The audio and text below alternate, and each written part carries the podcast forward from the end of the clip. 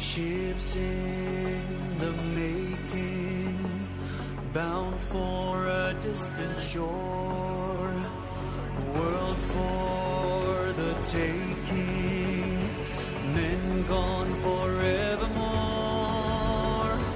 boarding and setting sail. Sexto Continente. Dirigido por el obispo de Orihuela Alicante, Monseñor José Ignacio Munilla.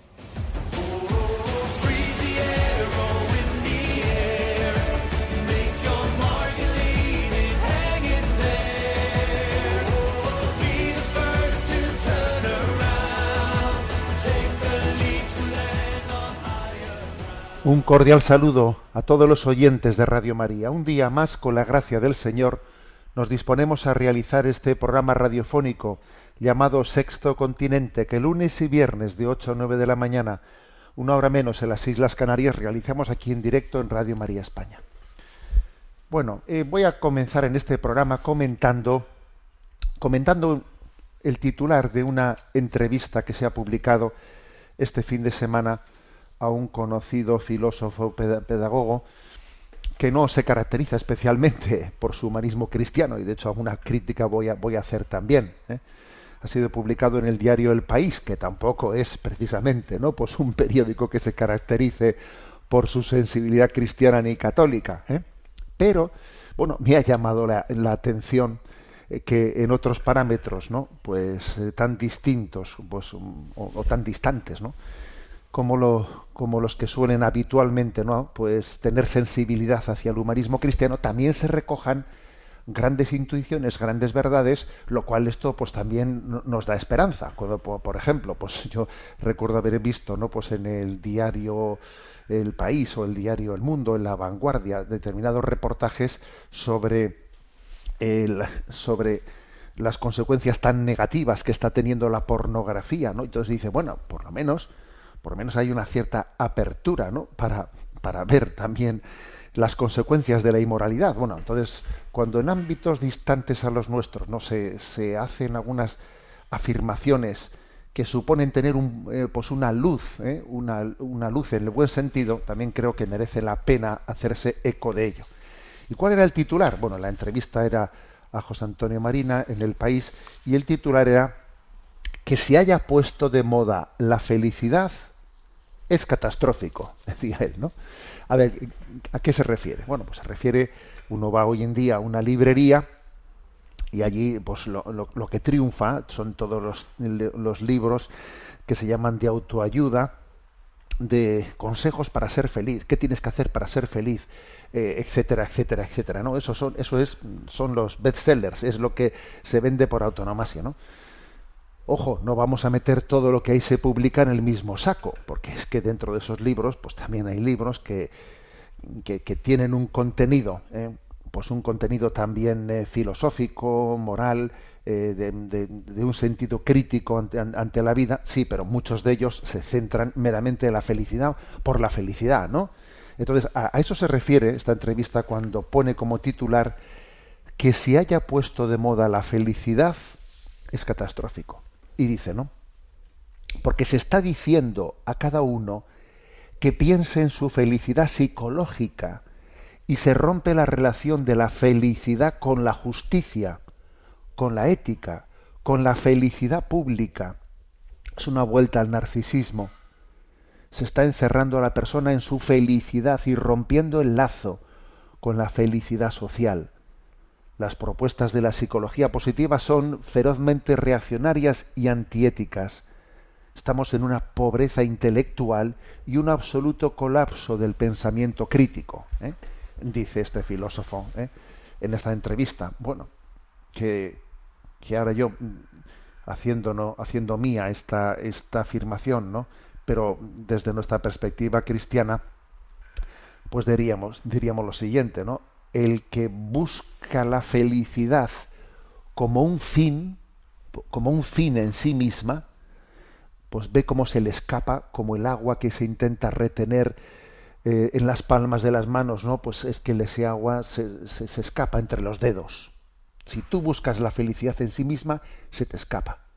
Porque la felicidad no es un fin, la felicidad es la consecuencia de haber, de haber entregado nuestra vida por un gran ideal. Es la consecuencia de, de, haber, de habernos abierto a la verdad, de haber descubierto en ella el bien, de haber gozado de su belleza. Esa es la felicidad. No es un fin, es una consecuencia, ¿no? Entonces, cuando la felicidad se busca como fin, se escapa, se escapa. Por eso, bueno, creo que es esa afirmación, pues es interesante, ¿no? Máxime dicha pues por un filósofo pedagogo que no forma precisamente parte, ¿no? De, pues, pues de toda la tradición cristiana. Y, y bueno, y de paso ya, por, porque un pequeño rejón también tengo que, tengo que, que, que meter dentro de esa entrevista, cuando él habla de que hay un descrédito de la verdad, dice él, pues dice desde la propia filosofía, porque la verdad no se puede alcanzar, ¿eh? según los filósofos. Totalmente de acuerdo. Y luego dice, desde los religiosos hay un descrédito porque, claro, no se puede, porque la verdad es revelada, y entonces dice él, claro, como la verdad es revelada, entonces pues eh, entra el descrédito, perdón, precisamente porque la verdad, la verdad eh, plena está, está revelada, entonces tenemos esperanza porque podemos conocerla. Lo que sería precisamente un, lo que genera una crisis es el, gnosticismo, que no te permite conocer, eh, está revelado, ¿no? Está oculto a los ojos del hombre, que eh, una verdad que solamente puede ser alcanzada por los ¿eh? eruditos. No, pero la verdad revelada cristiana, que por cierto no hace sino iluminar también la razón, porque la razón y la revelación son las dos alas que nos permiten volar, pues son precisamente la, la, revelación es una gran aportación para poder para poder conocer la verdad, para poder hablar sobre ella, para poder también iluminar el debate, el debate público, la revelación ilumina también la capacidad de diálogo y de encuentro con el mundo. Bueno, esto sirva de crítica a algo que dice él en su entrevista, pero saludamos el titular de la entrevista, ¿no? Dice que se haya puesto de moda la felicidad es catastrófico, porque oiga, porque es que eso es como como una especie de exaltación del narcisismo. Yo quiero ser feliz, yo quiero ser feliz, pero no me importa nada lo que pase en el mundo. Es como si yo busco pastillas, pastillas, ¿no? que me den, que me den la, la felicidad. Es un concepto narcisista de felicidad. Sexto continente es un programa que tiene interacción con los que sois usuarios en Twitter y en Instagram a través de la cuenta arroba obispo munilla, con los que sois usuarios de Facebook a través del muro que lleva mi nombre personal de José Ignacio Munilla. Los programas anteriores están a vuestra disposición, pues en el eh, tanto en el en el en, el podcast de Radio María, también en el, Spotify de, de Radio María también en el canal de iVox, también en la página web en diconfío.org, bueno, aquí por tierra, mar y aire, como se dice. ¿eh? Vamos adelante en el programa de hoy y vamos a, a tratar un tema muy fuerte de entrada, un tema duro, que este fin de semana también ha saltado a los teletipos y a los telediarios. Muchos telediarios se han hecho eco de una noticia fuerte, verdaderamente fuerte, que es la siguiente. En concreto voy a poner 30 segundos, 30 segundos del telediario de Antena 3 de este fin de semana y después lo comentamos. Y este dato que les vamos a contar es muy, muy preocupante. Los intentos de suicidio entre menores de edad españoles se han multiplicado por 26 esta última década y todavía más desde que empezó la pandemia. Lucía Piñar. Fíjate, Sandra, desde 2012 más de 9.600 menores han tenido conductas suicidas. De todos ellos, 6 de cada 10 han intentado suicidarse en los últimos tres años. El perfil es el de una chica de entre 13 y 17 años, inmigrante y que en algún momento ha sufrido abusos sexuales. El acoso escolar está detrás del intento de suicidio de niños menores de 12 años. Esta fue la noticia eh, que en los telediarios se compartió ha sido también dada desde la Fundación ANAR, que tiene pues una atención, la verdad es que encomiable de, de, ayuda, de emergencia a las situaciones de, de riesgo de, de, suicidio, de autolesiones, etcétera. Es, ha recibido en concreto en estos 10 años esta fundación unas 600.000 peticiones de ayuda telefónicas, etcétera, lo cual ciertamente es un muestreo impresionante Bueno, entonces el dato, el dato es que el intento de suicidio en menores en la última década se multiplica por 26 o por 25, 25 y pico. Estamos hablando de un aumento de un 2.500%, 2.500%, 2.600% de intentos de suicidio en menores, ¿no? Y en- de niños, en adolescentes. Entonces dice uno, ¿y esto? ¿Y esto cómo, ¿Y esto cómo es? Además, el que intente dar la explicación, no, esto es por el efecto de la pandemia. Un momento, dice en la última década, porque es verdad que también en la pandemia ha aumentado, pero es que ya había aumentado exponencialmente anteriormente a la pandemia. Luego no hablemos de la pandemia como si ahí hubiese una especie de... No, no, no, no. En la última década, en la última década, un aumento ¿no? de un 2.500% de intentos de suicidio, uno dice, bueno, ¿y esto? Y este dato lo así lo referimos y seguimos adelante. Venga, siguiente noticia, siguiente noticia. En el Mundial de Fútbol, a ver, es- esto no nos damos cuenta de que tiene una trascendencia tremenda, que supone un fracaso social estrepitoso.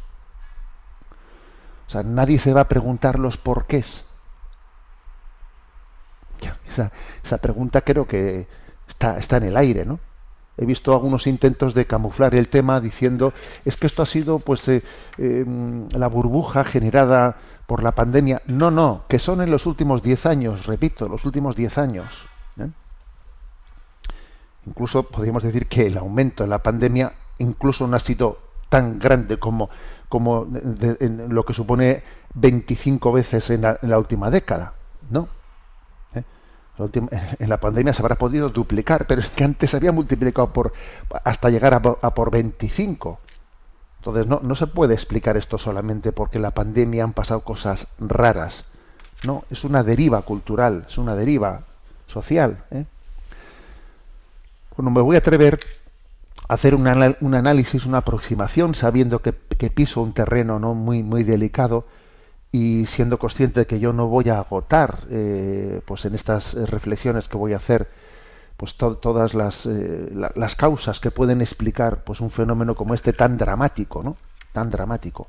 Pero me voy a atrever a hablar de cinco factores cinco factores determinantes no a la hora de poder explicar cómo es posible pues que en esta sociedad del bienestar estamos en la sociedad del bienestar pues tenemos todos no eh, nuestras necesidades inmediatas pues plenamente cubiertas no y ahora de repente nos dicen esto. Y esto cómo ¿eh? yo me atrevo a hablar de cinco factores que puedan explicarlo. En primer lugar obviamente no obviamente está habiendo una crisis moral muy grande de falta de referencias falta de personas de confianza. O sea una crisis muy grande por ejemplo de de amistad, de que yo tenga un amigo, un amigo con el que verdaderamente pueda tener confianza y hablarle de mis cosas, un amigo, alguien que tire de mí para arriba. Una referencia de paternidad fuerte, de maternidad fuerte, ¿no? La autoridad de un maestro, eh, de un maestro, de unos líderes, de unos líderes de los que yo me sienta orgulloso, ¿no? Entonces, a ver, esa esa crisis de confianza está latente en nuestra, en nuestra cultura, esta crisis de confianza. Porque obviamente dice uno, pero bueno, pero no tenemos, no tenemos personas de las que podernos fiar, que me digan la palabra de corrección fraterna que tienen que decirme. ¿Eh? Entonces, es, este es un factor, ¿eh? un factor de, de orfandad moral. Nuestra cultura padece una gran orfandad moral. Entonces, ante esa orfandad moral, pues eh, bueno, pues, pues los ojos se ponen. Esto es un gran hermano, un gran hermano en el que estamos mirando a los demás, eh, bueno, pues, curiosamente, eh, mirando pues un tipo de est- estereotipos en otras personas con los que yo no me encuentro, etcétera. Claro, la falta de referentes fuertes pues ha derivado en esa especie de gran hermano de estar curioseando la vida de los demás y entonces yo no me veo bien comparativamente con los demás, me siento acomplejado, me siento no sé qué. Pero hay una crisis de confianza y de modelos de referencia, ¿no? cercanos de los que sentirse orgulloso, de los que, en los que sentirte, sentirte suficientemente identificado y mira, pues eh, habrá muchas crisis, pero, pero yo tengo cerca de mí una persona que para mí ¿eh? Eh, esto, esto está en crisis en nuestra sociedad. La falta de referencias fuertes cerca de nosotros. En segundo lugar, también obviamente hay una, una crisis grande grande de, de, educación en la fortaleza, en la fortaleza. Tenemos una psicología muy frágil, muy frágiles. Somos muy vulnerables. ¿Por qué? Pues porque hemos sido, hemos, estamos siendo educados en una pedagogía que no sabe del sacrificio, no sabe de la renuncia. Entonces cualquier deseo es inmediatamente satisfecho. Deseo satisfacción, deseo satisfacción. No hemos experimentado, eh, no, hemos, no hemos madurado, no maduramos en lo que es la negación de nosotros mismos, la negación de nuestro capricho, ¿no? Y entonces el umbral de la frustración, pues es pequeñísimo. Claro, el umbral de la frustración es pequeñísimo. Si alguien eh, si alguien me incomoda, si, si me siento mal, eh, como, como interiormente soy frágil y no tengo fortaleza, pues entonces, claro, me puede destrozar, me puede destrozar alguien, pues que, que en un momento determinado, por el bullying, por el otro, por lo demás allá, me está, mm, pues me está llevando a, a la desesperación, porque no tengo fortaleza interior eh, y, y no tengo capacidad de resistencia, de resistencia. Entonces, claro, la, ha sido yo creo que una pues un gran drama el que en la, en la pedagogía de nuestros días pues elimine pues todo lo que supone sacrificio, renuncia, porque la capacidad de renuncia y de sacrificio hecha gozosamente, gozosamente, eso nos da una fortaleza y nos da la capacidad de afrontar crisis. A ver, las crisis se, se, se afrontan desde la fortaleza, entonces nos, caracterizamos por tener fragilidad, fragilidad, vulnerabilidad y un umbral, ¿no? Un umbral, digamos, muy próximo de frustración. En tercer lugar, otro factor, ¿no? Que, esto, que esto yo creo que lo explica, sin duda alguna, el refugio distorsionado virtual que está tan cerca de nosotros en el mundo de Internet. Eso, eso es una selva, es una selva el refugio virtual ¿eh? tan distorsionado que tenemos en Internet, en el que, claro, pues el que, el que los jóvenes, los, eh, los niños, los adolescentes y, ojo, y los adultos, ¿eh? porque yo voy a decir una cosa, que estos puntos que estoy hablando, pues yo no los referiría exclusivamente a los jóvenes y adolescentes, porque también han, han, han aumentado en gran medida, quizás no, no, en un tanto por ciento tan alto, pero también han, han aumentado muchísimo los suicidios de adultos, ¿no? Entonces, ese refugio virtual distorsionado de Internet, pues claro que también eh, nos hace una gran, un gran daño, porque es una selva. Y eso que decíamos ahí del gran hermano, de, estar atento, a curiosear, queda potenciado en gran medida por el anonimato, el anonimato de la virtualidad, ¿eh? de, lo digital, porque claro, lo que ocurre, lo que ocurre ahí en realidad es real, no es virtual, pero claro, como es digital, parece como que entonces eso es una selva. Por ejemplo, estos días también, a raíz de esta noticia, se ha hecho, se ha hecho, vamos, se ha extendido la noticia de cómo, por ejemplo, en TikTok, no, pues los adolescentes eh, están eh, sorteando, sorteando eh, los logaritmos para no ser censurados. Por ejemplo, cuando uno escribe yo quiero suicidarme, yo quiero suicidarme, pues ¿qué es lo que hacen? Cambiar la palabra, la I, la I latina por uno eh, y, la E por, por números, ¿no? por números, de manera que así los logaritmos de TikTok no te detecten y entre, y entre los adolescentes van hablando de cómo yo quiero suicidarme por TikTok, ¿sabes? Sorteando los logaritmos de TikTok pues para, para que no les eh, para que no les censuren eh, en su intento bueno pues en su en su deriva en la deriva de utilizar pues TikTok y, otras redes sociales como un lugar en que los adolescentes hablan de suicidarse entre ellos pero qué terrible Qué terrible, ¿no? Entonces, mm, es que es que Internet tiene que ser purificado. Es que tenemos que acompañar verdaderamente con una capacidad de autoridad, autoridad moral, en qué se puede utilizar y en qué no se puede utilizar. Es que no se le puede dejar a un, a un, a un niño y a un adolescente una bomba en sus manos. Y es que, claro, pues un, pues un, teléfono estos de nueva generación es una bomba. Es una bomba en sus manos. Es que no se le puede dejar. Es que eso tiene que ser acompañado, ¿no? Y muy seriamente acompañado. Entonces, este es otro factor. El factor Internet, bueno, sin acompañamiento. ¿eh? En cuarto lugar, un cuarto factor, ¿no? Que, que tiene, obviamente, también muchísima importancia, ¿no? Es la falta de valores eternos. El olvido de Dios. La falta de temor de Dios la no experiencia del amor de Dios, que todo es lo mismo, sabemos. ¿eh? Claro, eso nos deja en la máxima orfandad. Si estoy yo aquí solo y entonces de, de, repente te viene la pregunta de qué sentido tiene esto. Claro, que a mí me lo han dado todo, pero nadie me ha dicho qué sentido tiene esto. Y entonces eso, la falta de valores eternos, la falta de decir, hay un Dios que te ha traído aquí con un plan y un designio y espera de ti ¿eh? pues una vocación que tienes que descubrir. Y Dios es Dios. Y ante Él tienes, ¿no? Pues toda tu, también tu responsabilidad. Tienes que responder delante de Él. Él te ama. Pero espera de ti una respuesta, una respuesta generosa, ¿no? A ver, es que claro, es la falta de esos valores eternos, esto es terrible.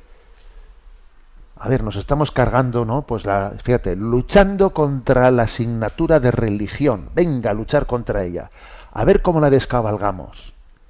A ver cómo la ponemos en la última hora del viernes a, eh, a, última hora de la mañana, cuando ya han salido los autobuses para que la gente se vaya y el que quiera recibir clase de religión se tenga que quedar allí colgado en el instituto.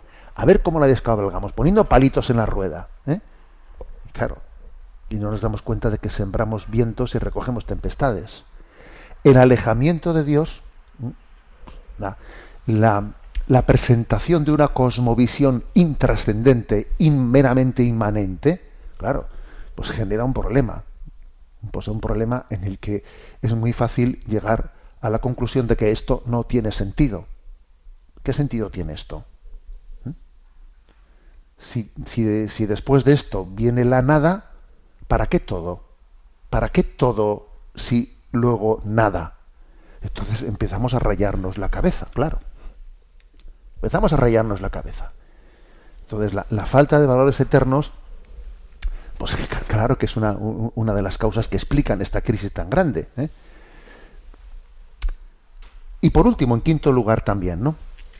Me atrevo a decir otro factor, que es que esta ideología progresista, supuestamente progresista, ¿no?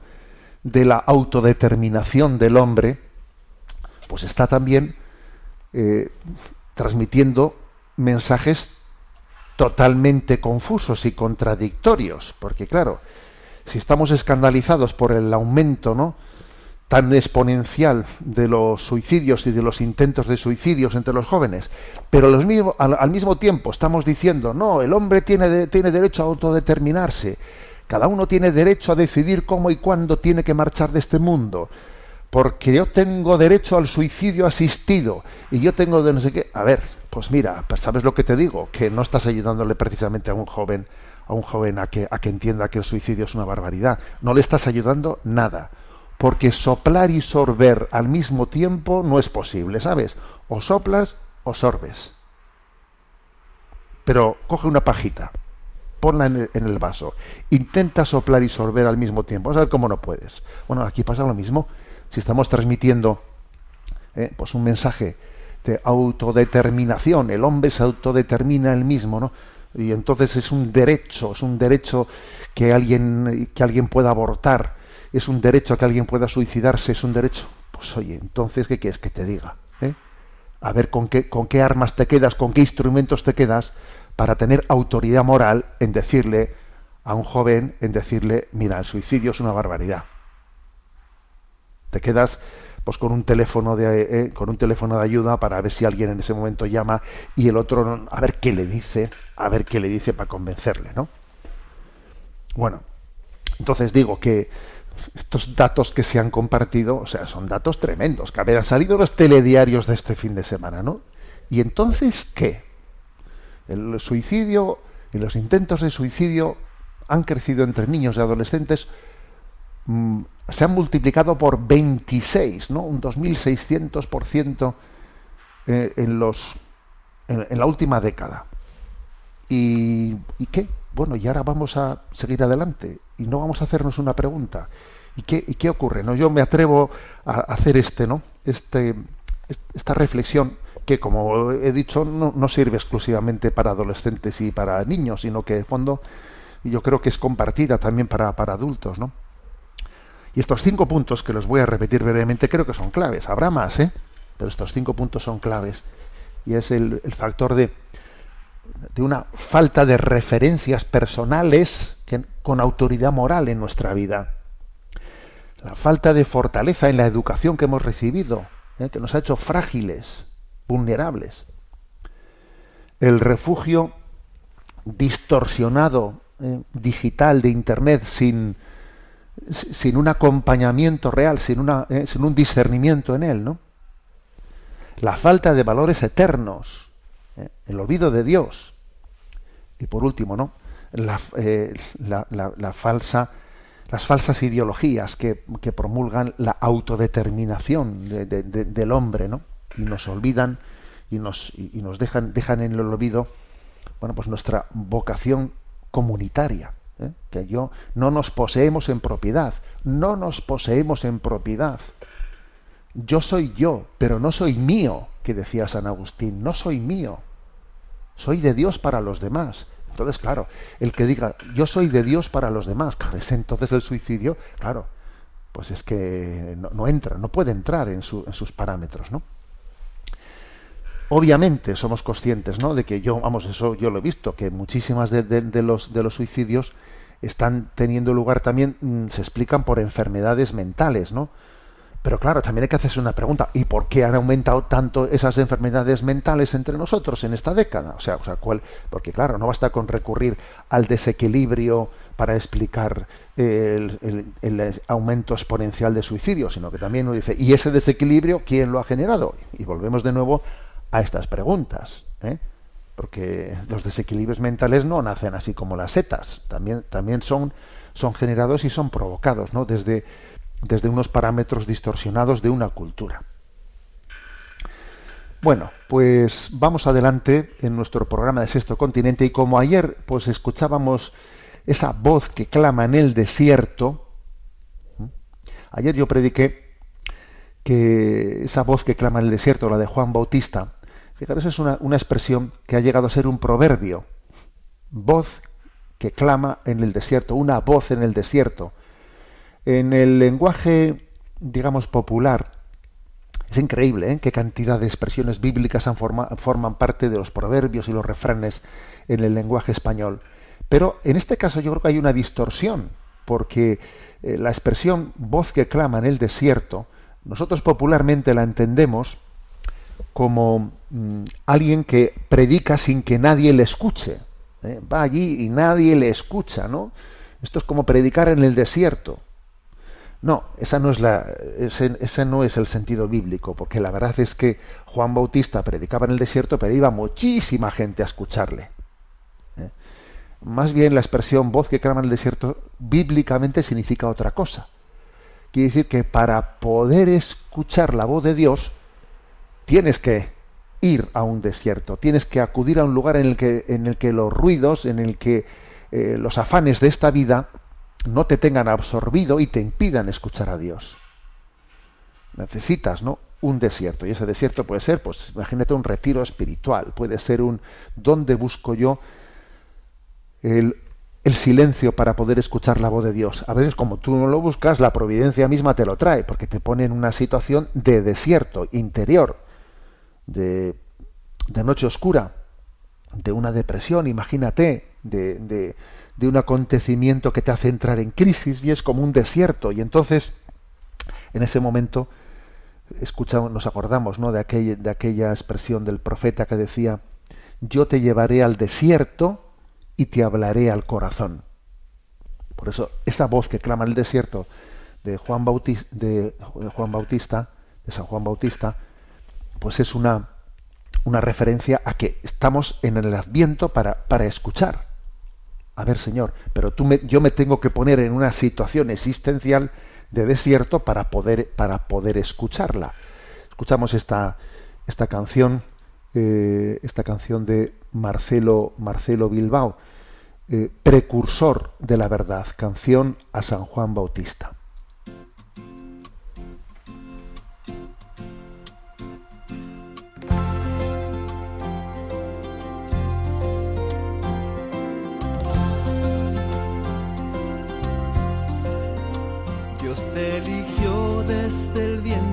Tu madre. Fuiste la voz desde el desierto que anunció que prepararan los caminos que se hallan en los senderos y hacia el hombre vuelva el corazón a Dios. Tu humildad admirable ante los hombres, nunca quisiste la gloria para ti. Todo el Jordán lo que proclamaste a Dios. No soy digno de desatar las correas de las sandalias al Señor. Eres San Juan Bautista, precursor de la verdad. Eres San Juan Bautista, allanando los caminos. Eres San Juan Bautista, que nos cambia la actitud, preparando el corazón para Jesús.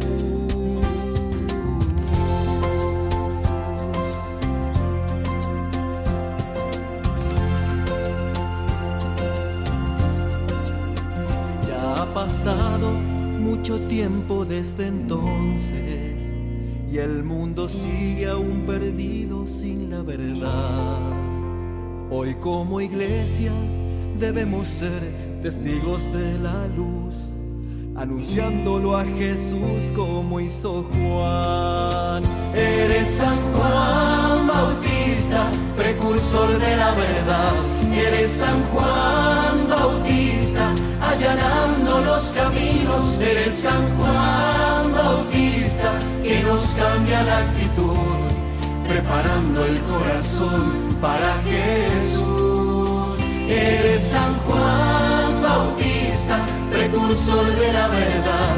Eres San Juan Bautista, allanando los caminos. Eres San Juan Bautista, que nos cambia la actitud, preparando el corazón para Jesús.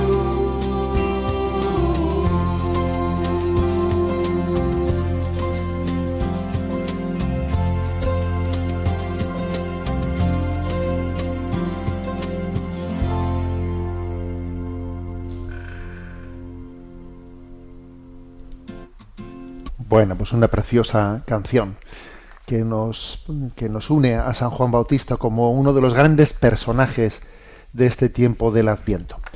Vamos adelante con en esa parte de la intervención de los oyentes. Sabéis que tenemos un correo electrónico habilitado para ello, sextocontinente arroba y a Mónica que le tenemos en la emisora le vamos a pedir que nos vaya presentando las preguntas que han llegado. Adelante. Adelante con ello. Elena Holguín nos plantea su preocupación como madre. Estimado Monseñor Munilla, soy mexicana y fiel seguidora en redes de sus programas. Escuché su programa de Sexto Continente en Radio María, en el que habla del índice de natalidad que está yendo a la baja en casi todo el mundo.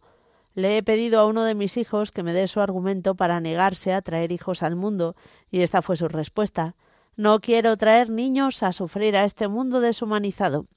Quiero pedirle que me ayude a responderle, pues yo solo logré hacerle la pregunta de ¿qué hubiese pasado si yo pensara como él? Le agradezco la atención y le envío un saludo desde Cancún, México. Bueno, pues la verdad es que muy interesante eh, la, pregunta que formula esta madre, ¿no? Elena.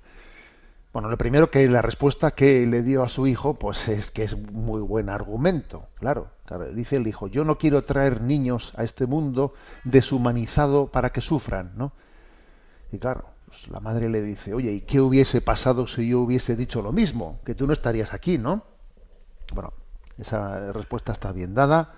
Además, la gracia de Estado funciona, porque mira, cuando Dios nos da esa cuando pone ante nosotros la responsabilidad de ser padres y madres, tenemos que invocar al Espíritu Santo para, para que nos ilumine con la gracia de Estado, ¿no? Para poder decir las palabras adecuadas, ¿no? Pero está muy bien, obviamente, que Elena se haga la pregunta yo, a ver qué podría decirle, ¿no? A mi hijo. Bueno, yo echaría mano de la propia respuesta del hijo, ¿eh? porque dice, no quiero traer niños a sufrir a este mundo deshumanizado. Claro, es que te das cuenta de que estamos en una cultura deshumanizada, una cultura antihumana. Que es curioso, ¿no? Que, enarbola, enarbola supuestos ideales, ¿no? Dispuestos a luchar por la biodiversidad, por la sostenibilidad, por la inclusión y, y tal, ¿no? Ya, ya sí, sí, sí, pero, pero cerrados a la transmisión de la vida, ¿no? Nos hemos olvidado de que el hombre es lo mejor de la creación nos, hemos, creo que es una cultura antihumana. Nos hemos olvidado de que el hombre es lo mejor de la creación, infinitamente superior a todos los ecosistemas biológicos, ¿no? Entonces, claro, luchamos ¿eh? por el futuro del planeta y luego decimos que yo no quiero traer hijos para que sufran este mundo. A ver, no sé.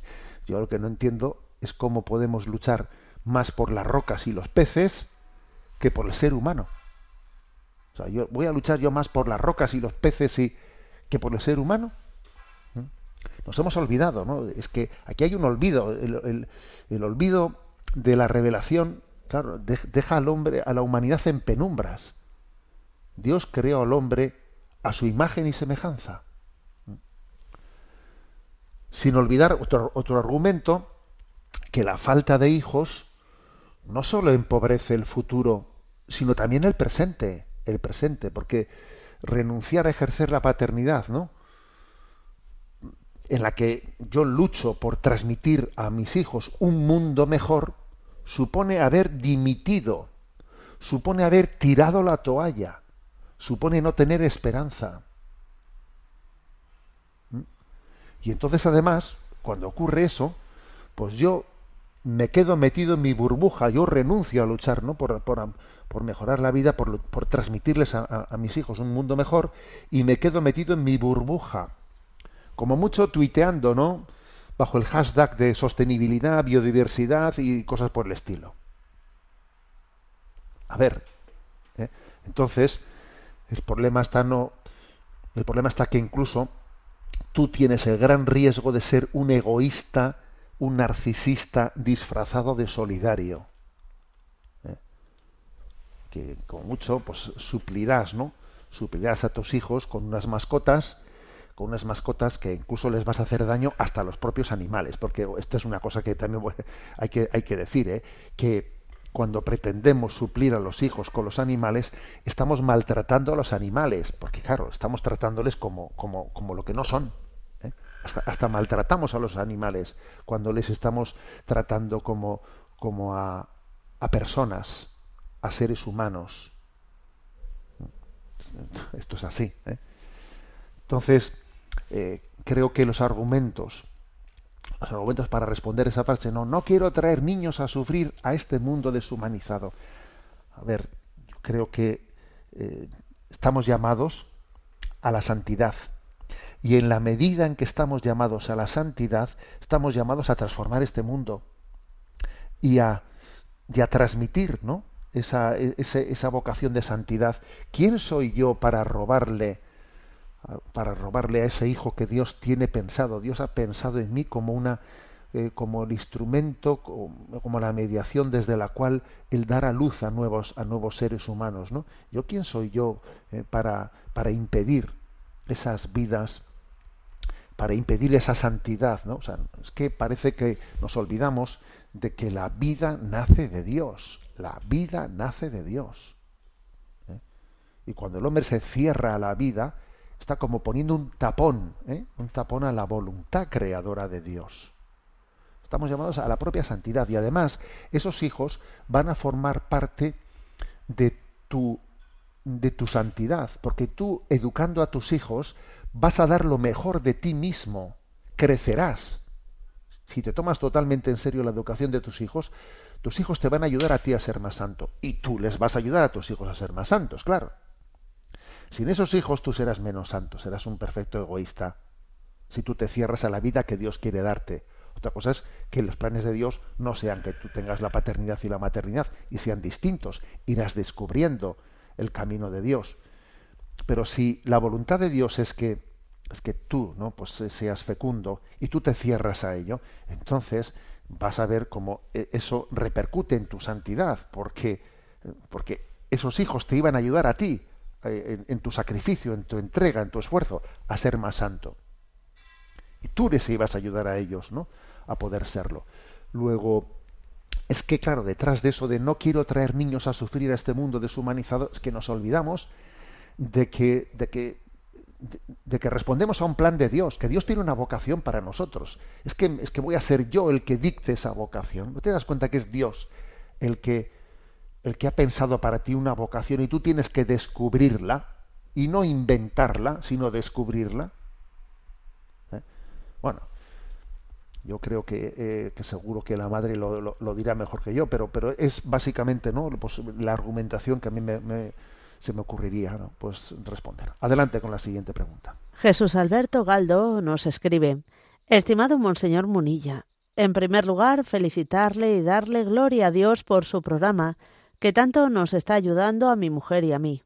Quería realizarle un par de consultas relacionadas con la expresión raza de víboras que utilizó Cristo para referirse a los escribas y fariseos. Por un lado, hoy en día, esta expresión, que parece dura, podría entenderse como un insulto y una forma irrespetuosa de tratar al otro. Entonces, ¿cómo se conjuga esta forma de hablar que usó Cristo con el amor y el respeto debido al prójimo? Y por otro lado, a la hora de ejercer la corrección fraterna, ¿es válida cualquier forma de hacerlo? Porque lo importante es decirle al otro la verdad, aunque le siente mal o lo hagamos de malos modos. ¿Podría darnos algunas pautas para ejercer este deber de corrección fraterna sin separar la verdad de la caridad? Muchas gracias de antemano. Rezamos por usted. Bueno, pues interesante la pregunta. A ver, eh, lo cierto es que pues que es verdad que en el mismo en esa expresión raza de víboras está en labios de Jesús y también de Juan Bautista, que ayer mismo en el evangelio que ayer se proclamaba les decía, ¿no? Al ver que muchos fariseos y saduceos venían también a bautizarse, les dijo, raza de víboras, ¿quién os ha enseñado a escapar del castigo inminente? A ver, yo creo que hay que entender las cosas en un contexto cultural. ese hablar con fuerza, con esa fuerza tan grande, ¿no? que tenía Juan Bautista o que tenía Jesús, que incluso, fíjate, a los saduceos y fariseos que iban allí a, a, confesar sus pecados y a bautizarse en el río Jordán, ¿eh? les pega ese tirón de orejas, se les llama raza de víboras. A ver, y obviamente no creo que por decirles raza de víboras se fuesen ofendidos y dejasen de bautizarse, no, tendrían capacidad de acoger eso y, se, y, seguirían allí bautizándose, ¿sabes? A ver, quiere decir que es que es que hay un contexto cultural, un contexto cultural en el que se puede, eh, pues en ese, en ese contexto en el que el, Evangelio acontece, se pueden hacer correcciones fuertes, fuertes, ¿no? Sin que eso suponga, pues un, una fragilidad, un, bueno, pues es rebotarse, me he sentido ofendido, etcétera, etcétera. ¿Eh? aquello, aquello era un contexto cultural pues mucho más fuerte, ¿no? Eh, hay, por ejemplo, cuando Jesús le dice a aquella mujer, no, no se puede echar el pan de los perros, ¿eh? el, el, el, pan, el pan de los hijos a los perros.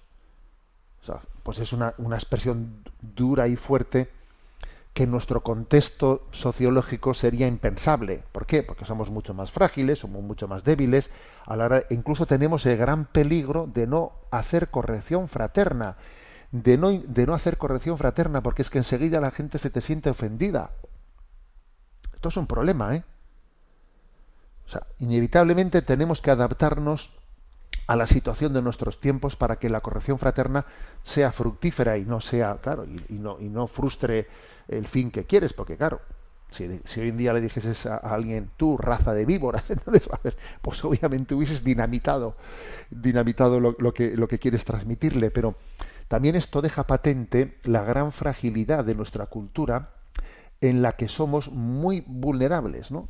Yo, yo fíjate, ¿no? Cuando alguien hoy en día tienes que hacer una corrección, tienes que em, esa corrección eh, pues acompañarla de montones de expresiones eh, laudatorias, oye, qué bueno que esto, oye, bueno, qué bueno que estás haciendo esto, qué bueno que estás haciendo esto, qué bueno, ten cuidado con esto. Entonces, claro, para poderle hacer una corrección tienes hoy en día eh, que estar haciendo pues un esfuerzo diplomático, diplomático para que el otro no se te ofenda en lo que vas a transmitirle. ¿eh?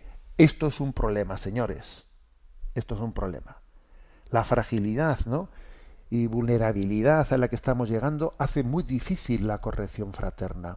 Pero tenemos que hacerla. Es un precepto de caridad. Ahora, veámoslo desde otro punto de vista. Que yo no sea tan frágil y tan vulnerable cuando la gente me hace una corrección fraterna. Que cuando viene alguien, ¿no? Y con fuerza moral me dice, a ver, José Ignacio, convierte, a ver, que no, que no me quedo yo ya hecho polvo. ¿eh? Por ejemplo, el padre Pío de Pietralcina, pegaba unas correcciones fraternas allí, unas correcciones a la gente que lo rodeaba, no veas tú, y les decía palabras fuertes. ¿Eh? Ah, claro, o sea, como era un hombre revestido de autoridad y de santidad, ¿sabes? Un hombre estigmatizado eh, pues, con las llagas de Cristo, parece que se le admitía que él dijese palabras duras, ¿no? Entonces, bueno, pues sencillamente, inevitablemente tenemos que partir del hecho de que estamos en la cultura en la que estamos.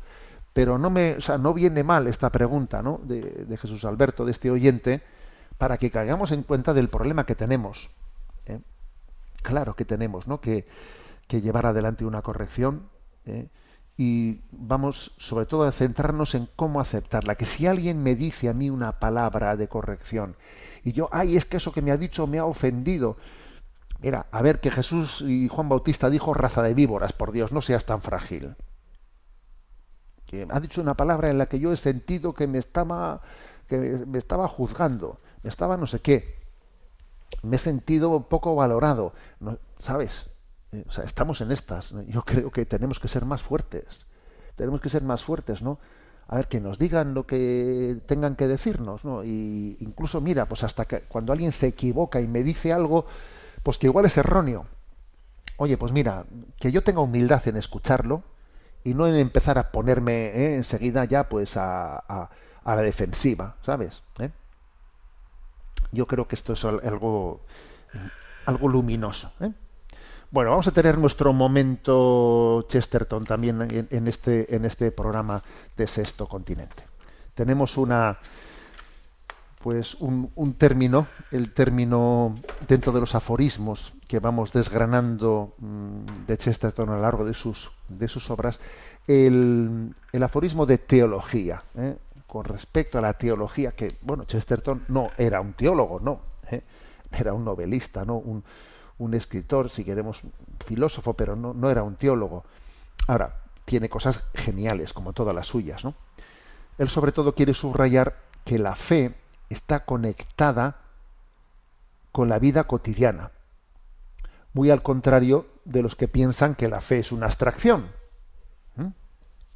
Entonces, una frase suya es, suprimid el credo de Nicea y algo les pasará a los vendedores de salchichas. Dice esto Chesterton, ¿no?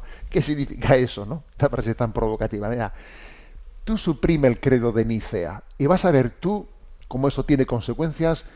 eh, pues dice, algo les va a pasar a los vendedores de salchichas. O sea, es que la fe está interconectada, ¿eh? está interconectada. ¿eh?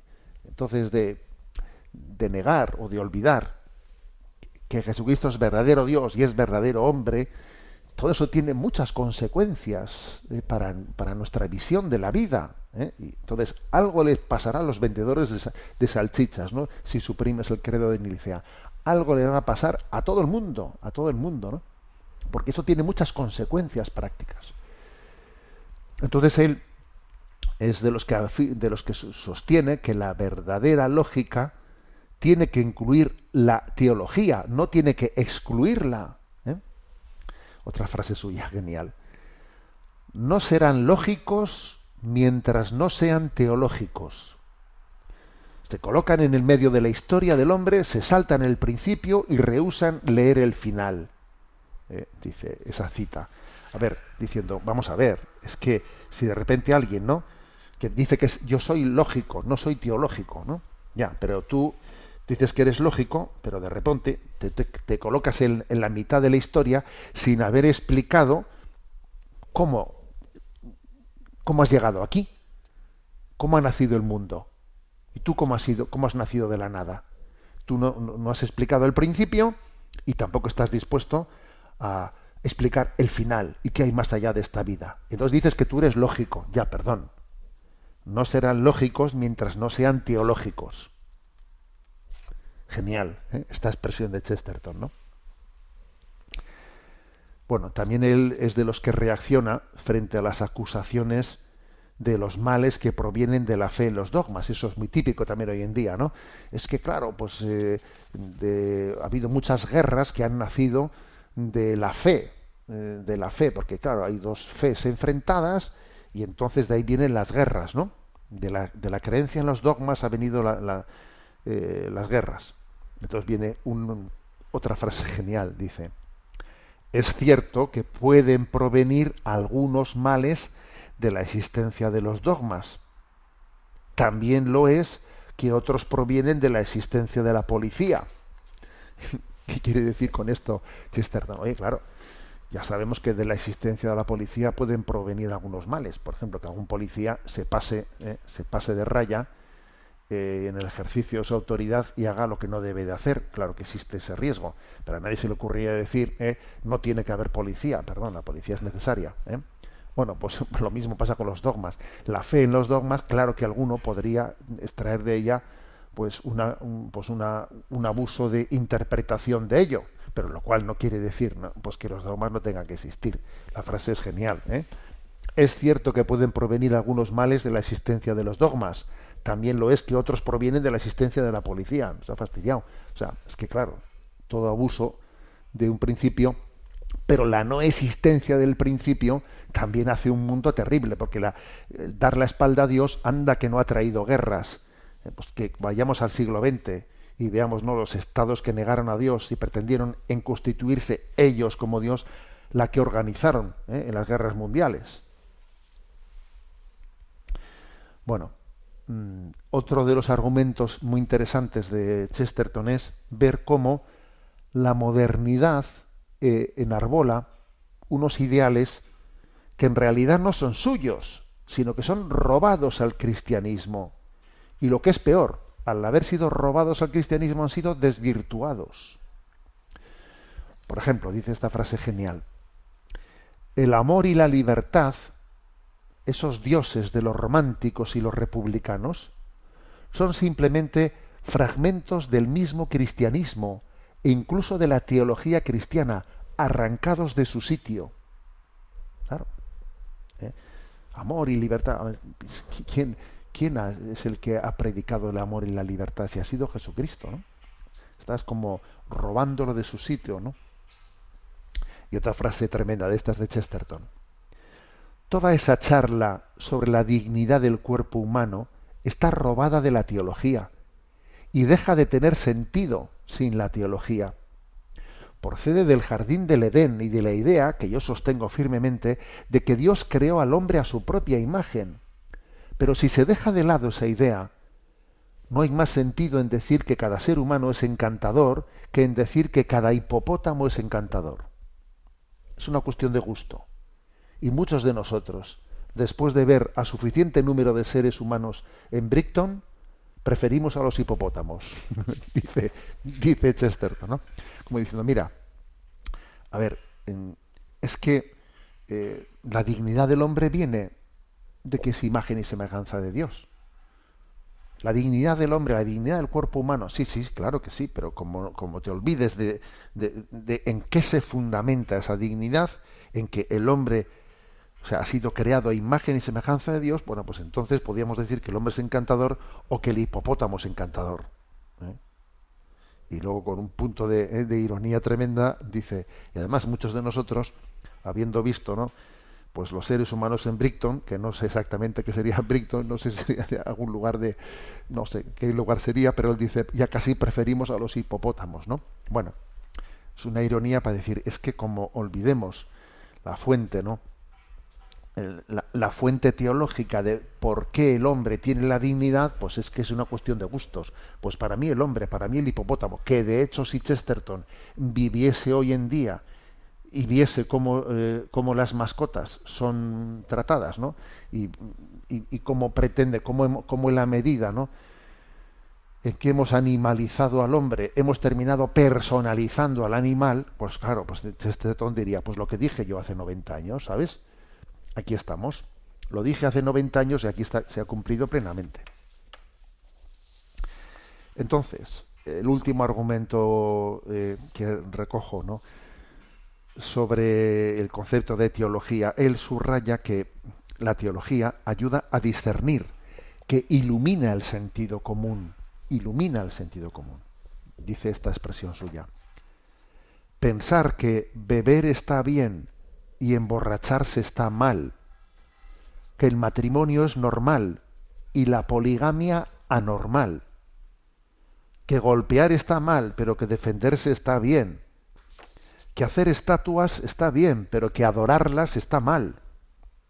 Todas estas cosas son, si uno lo piensa, distinciones teológicas sutiles. Claro, es que la teología me ayuda a tener a tener una distinción, de decir, hago una estatua y eso me ayuda a la veneración, pero yo no adoro la estatua. A ver, yo, claro que está bien disfrutar de la vida, otra cosa es abusar de la, de, la bebida o de los alimentos. El matrimonio es maravilloso, pero la poligamia es una distorsión. O sea, todas esas son distinciones también teológicas, ¿no? Que la teología me ayuda para, para iluminar, ¿eh? para iluminar el sentido común. ¿eh? Bueno, tenemos el tiempo cumplido me despido con la bendición de Dios Todopoderoso, Padre, Hijo y Espíritu Santo. Alabado sea Jesucristo.